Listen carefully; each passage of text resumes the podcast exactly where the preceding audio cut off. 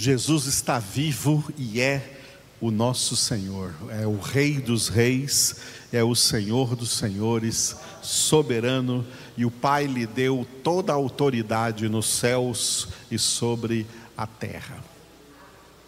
Aleluia. Na terceira e última parte da nossa congregação, vamos ler juntos Apocalipse, capítulo de número 15.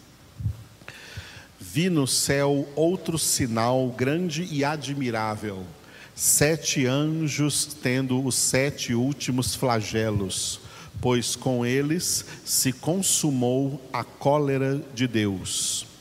Vi como que um mar de vidro mesclado de fogo, e os vencedores da besta, da sua imagem e do número do seu nome, que se achavam em pé no mar de vidro, tendo harpas de Deus, e entoavam o cântico de Moisés servo de Deus, e o cântico do Cordeiro, dizendo: Grandes e admiráveis são as tuas obras, Senhor Deus Todo-Poderoso.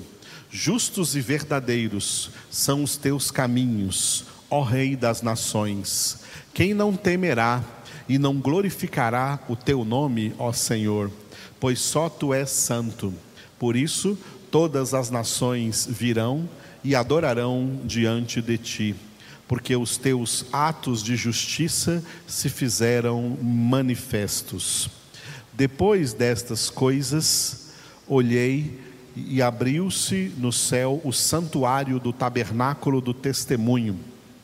E os sete anjos que tinham as, os sete flagelos saíram do santuário, vestidos de linho puro e resplandecente, e cingidos ao peito com cintas de ouro.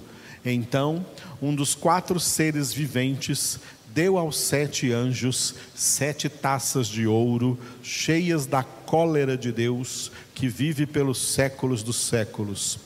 O santuário se encheu de fumaça, procedente da glória de Deus e do seu poder, e ninguém podia penetrar no santuário enquanto não se cumprissem os sete flagelos dos sete anjos. Aleluia. Vamos voltar agora para o capítulo de número 2, onde nós estamos meditando.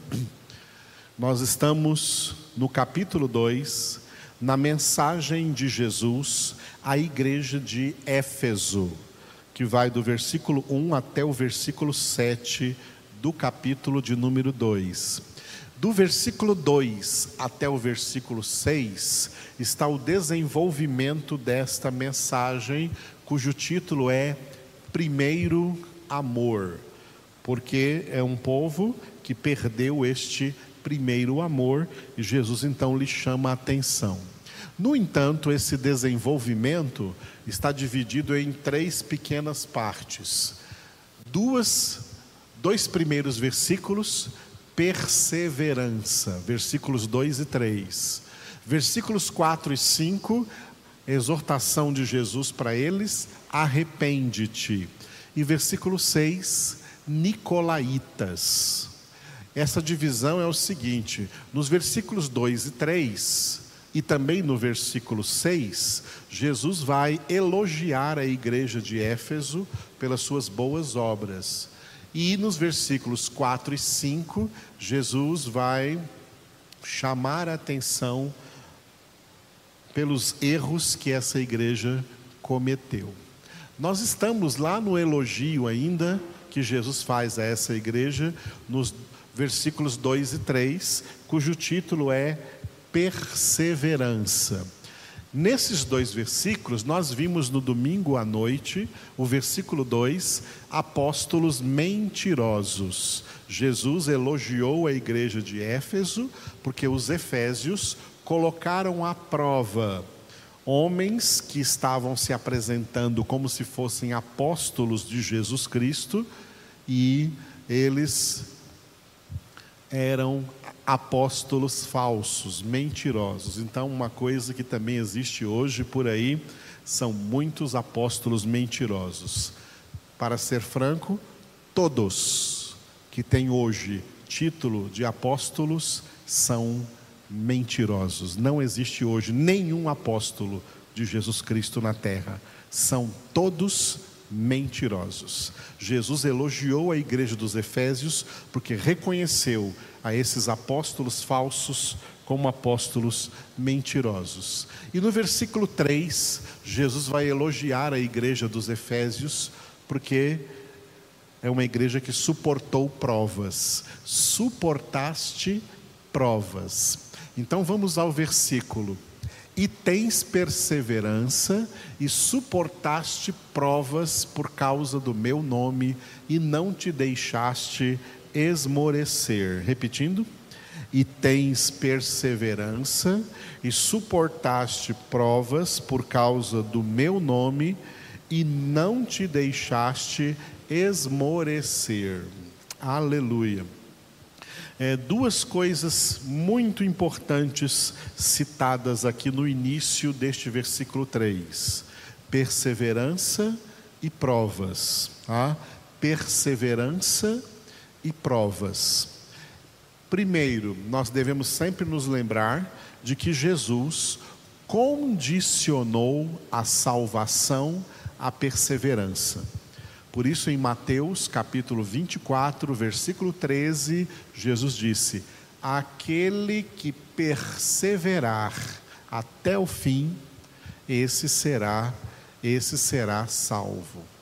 É por isso que a perseverança é um tema tão importante na Bíblia Sagrada para nós hoje, na nova aliança, que estamos em Cristo Jesus.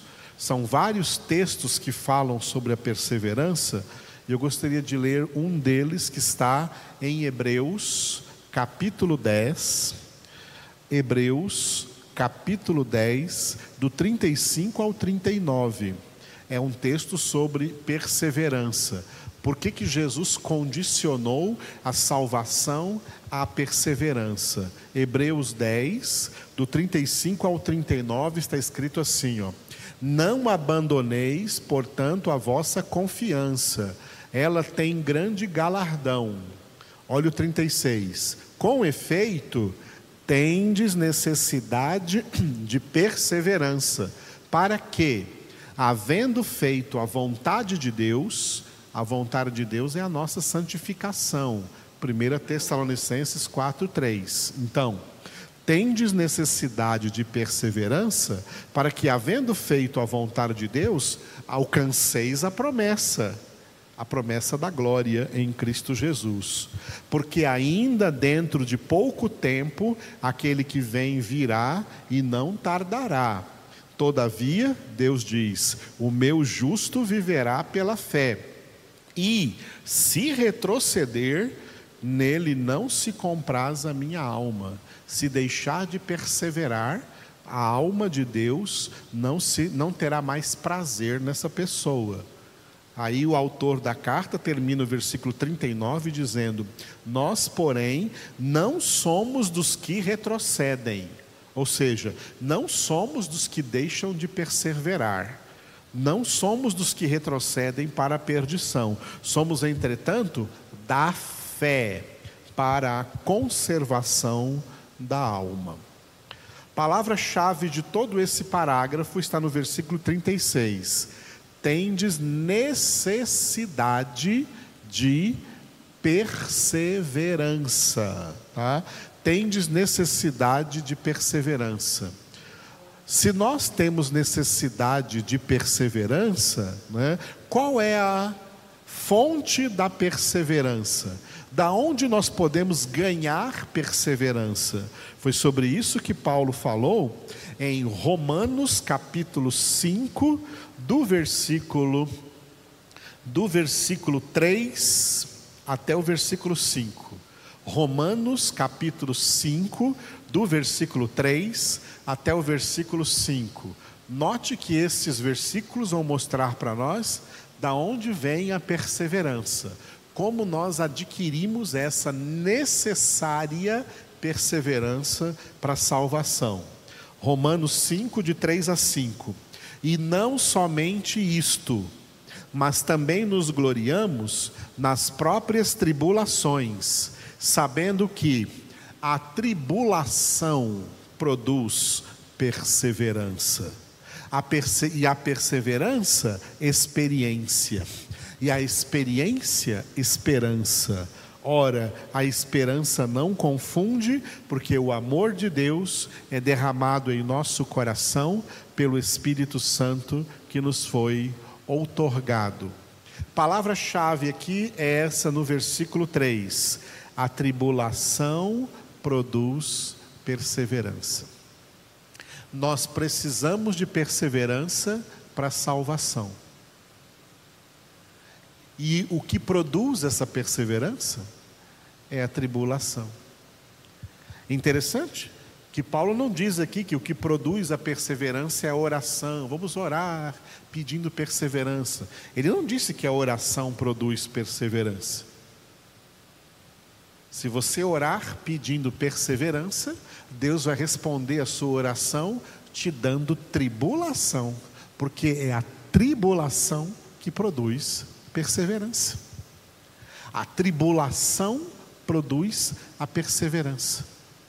E por isso o Senhor elogiou a igreja dos Efésios: tens perseverança e, por causa dessa perseverança, suportaste provas, ou seja, suportaste tribulações, suportaste momentos difíceis.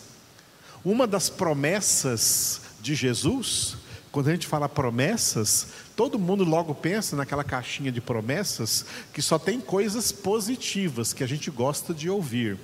Mas uma das promessas de Jesus é essa aqui, ó. No mundo tereis aflições. No mundo tereis aflições. No mundo passais por aflições. Essa é a realidade no mundo. Faz parte das promessas de Jesus. Enquanto estivermos neste mundo, passamos por aflições, passamos por problemas, enfrentamos problemas, enfrentamos dificuldades, enfrentamos obstáculos, enfrentamos desafios. E Deus nos dá graça, nos dá força, nos dá sabedoria, nos dá conhecimento necessário para sabermos enfrentar esses desafios, como diz ali no final do versículo de Apocalipse, sem esmorecer, sem desanimar, sem perder a fé, mas mantendo a fé em Cristo Jesus, combatendo sempre o bom combate da fé. Porque é em meio a essas tribulações, que a perseverança é formada em nós. É em meio a essas tribulações que nós ganhamos perseverança. Já viu numa academia como alguém tem que sofrer para ganhar músculos? É difícil ficar levantando aqueles pesos, mas aquele sofrimento produz um ganho para a pessoa, um ganho na sua musculatura, ela fica mais forte. Mas como ela ficou mais forte? Sofrendo. Né? Como diz no popular aí, né? malhando, né? ralando. Assim ela conseguiu ficar mais forte. Ninguém fica forte na moleza. Nós ficamos forte no meio do sofrimento, no meio da necessidade de exercer força, nos esforçar e assim nos tornamos perseverantes. É nesse sentido que Jesus disse em Mateus capítulo 11 que o reino dos céus é arrebatado por esforço e os que se esforçam o conquistam. Outro texto semelhante a esse texto aqui, escrito pelo apóstolo Paulo em Romanos capítulo 5, é a carta de Tiago. Olha como Tiago começou a sua carta, Epístola de Tiago, capítulo 1, versículos de 2 a 4. Tiago 1, de 2 a 4. Meus irmãos, tende por motivo de toda alegria, olha que coisa, o passardes por várias provações. Olha o que Tiago escreve, uma coisa tão revolucionária Porque as pessoas, diante de provações, elas ficam tristes, ficam com medo, ficam abatidas. E que Tiago fala é para ficar o contrário disso. A nossa postura de cristãos é tende por motivo de toda alegria o passardes por várias, olha, por várias provações, sabendo que, olha o versículo 3, a provação da vossa fé, uma vez confirmada, produz perseverança. A mesma coisa que Paulo falou, a tribulação produz perseverança. Através da tribulação, a nossa fé é provada. A provação da vossa fé produz perseverança. Versículo 4: Ora, a perseverança deve ter ação completa, para que sejais perfeitos e íntegros, em nada deficientes. Esse é o plano de Deus na obra da nossa salvação. Chegar a tirar de nós todas as nossas deficiências, todos os nossos defeitos, porque nós somos escolhidos por Deus, como está escrito em Efésios 1, 4, escolhidos por Deus em Cristo antes da fundação do mundo, para sermos santos e irrepreensíveis diante dele em amor. O que significa irrepreensíveis? A mesma coisa que Tiago disse aqui, ó, em nada deficientes. Deus quer curar as nossas deficiências. Por meio da obra da santificação, Deus quer nos aperfeiçoar. Por isso que Efésios, capítulo 4, versículo 12 fala acerca do aperfeiçoamento dos santos. Deus quer nos aperfeiçoar. Faz parte do, dos propósitos de Deus para a nossa salvação. Eu repito muito isso aqui. A salvação não é apenas um passaporte carimbado para você ir para o céu. Não, a salvação tem grandes propósitos. Um dos propósitos grandiosos da salvação é manifestarmos a santidade de Deus, lutarmos nessa vida para ser santos como nosso Deus é santo. Só ter pensamentos santos, desejos santos, vontade santa, palavras santas, atitudes santas, comportamento santo, conduta santa, andar em santidade. A partir do momento que uma pessoa é convertida, vale para ela a palavra que Jesus disse para aquela mulher adúltera que ele impediu de ser apedrejada, em João capítulo 8. O que Jesus disse para ela é para todos nós: vai e não peques mais. Ao invés de pecado, santificação. Por quê? 1 Tessalonicenses 4, 3. Esta é a vontade de Deus, a nossa santificação. É por isso que a palavra de Deus é o poderoso instrumento de Deus na nossa santificação. Mas olha só, por isso que a palavra de Deus também é espada de dois gumes. Porque não basta você ouvir a palavra de Deus, não basta você meditar na palavra de Deus, não basta você conhecer a palavra de Deus, isso é uma coisa importante, mas juntamente com isso tem que vir a prática da palavra de Deus. É quando você pratica a palavra de Deus no seu dia a dia que você vai confrontar a palavra de Deus com as suas deficiências. É nas suas deficiências que você vai achar difícil praticar a palavra de Deus. E aí tem que entrar o seu esforço, sua disciplina de vida. Não adianta ficar falando por aí, como muita gente gosta de falar. Tem muita gente que fala assim: não, eu sou assim mesmo, eu não vou mudar. Se, se me quiser desse jeito, é assim. Não, Deus não é obrigado a aceitar ninguém assim, não. Você quer ser de Deus? Quer estar no céu? Mude. Se esforce. Lute contra o seu interior. É uma luta interna que nós temos que combater juntamente com o Espírito de Deus, juntamente com a obra que a palavra de Deus faz em nós, para colocar em prática. Porque se alguém fizer só um lado da história, receber a palavra, mas não colocá-la em prática, ah, essa palavra é muito boa, mas eu não consigo colocar em prática porque é muito difícil. Edifica sobre a areia, pessoa insensata, e grande será a sua ruína.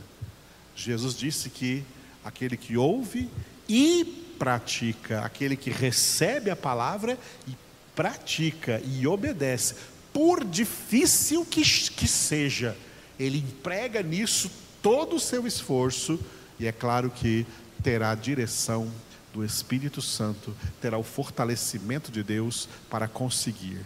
E quando nós praticamos a palavra, por difícil que ela que seja praticá-la, ela molda o nosso interior na imagem de Jesus, no caráter de Jesus, na santidade de Jesus.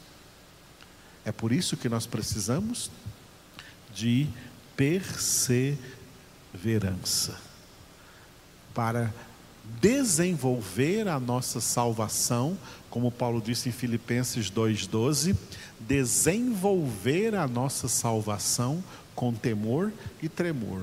O desenvolvimento da nossa salvação é a santificação, sem a qual ninguém verá o Senhor, e para levar essa obra da santificação até o fim, temos necessidade de perseverança. Para, assim como a igreja de Éfeso, sermos aquelas pessoas que têm perseverança, que suportam provas por causa do nome de Jesus e não se deixam esmorecer.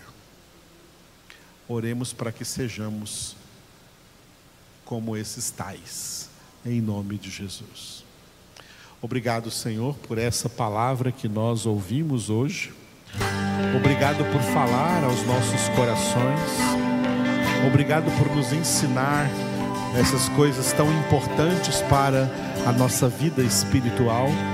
Te louvamos, Senhor, glorificamos o teu nome e diante da tua presença nós reconhecemos, nós reconhecemos que precisamos precisamos de perseverança para crescer na tua graça, para crescer no teu amor, para crescer no teu no desenvolvimento da salvação, para crescer no teu caminho, na verdade, na vida, no conhecimento do Senhor, para crescer no amor do Senhor. Enche-nos com teu Espírito Santo, Senhor. Enche a tua igreja eleita com teu Espírito Santo, Senhor, para que todos sejam perseverantes até o fim, Senhor, crescendo na graça, no conhecimento, no amor do Senhor. Faz de nós, Senhor, esses verdadeiros adoradores que te adoram em espírito e em verdade e que buscam sem cessar a tua face, Senhor, vivendo vivendo de acordo com a tua santa palavra. Oh, aleluia! Bendito é o teu nome, Senhor. Toca em todos os corações que ouviram essa palavra, em nome de Jesus, para a tua glória. Aleluia! Santo, Santo, Santo é o Senhor. Aleluia, aleluia.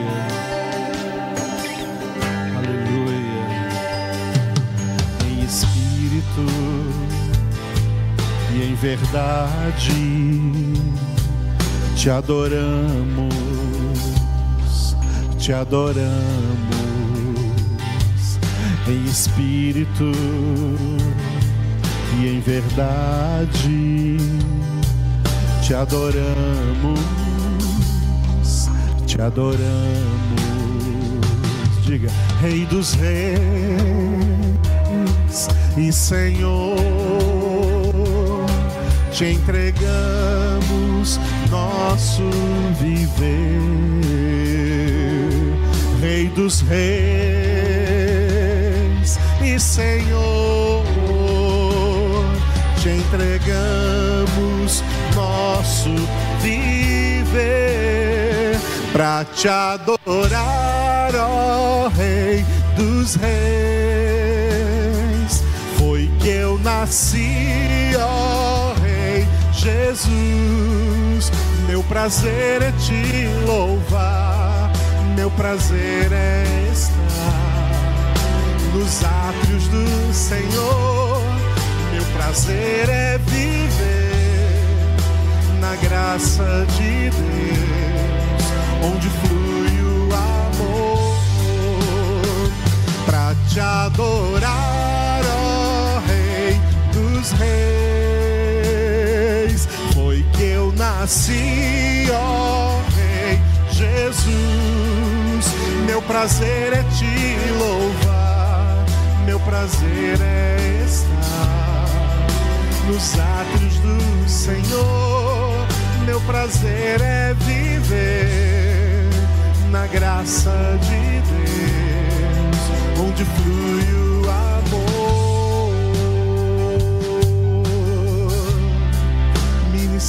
bedoel over.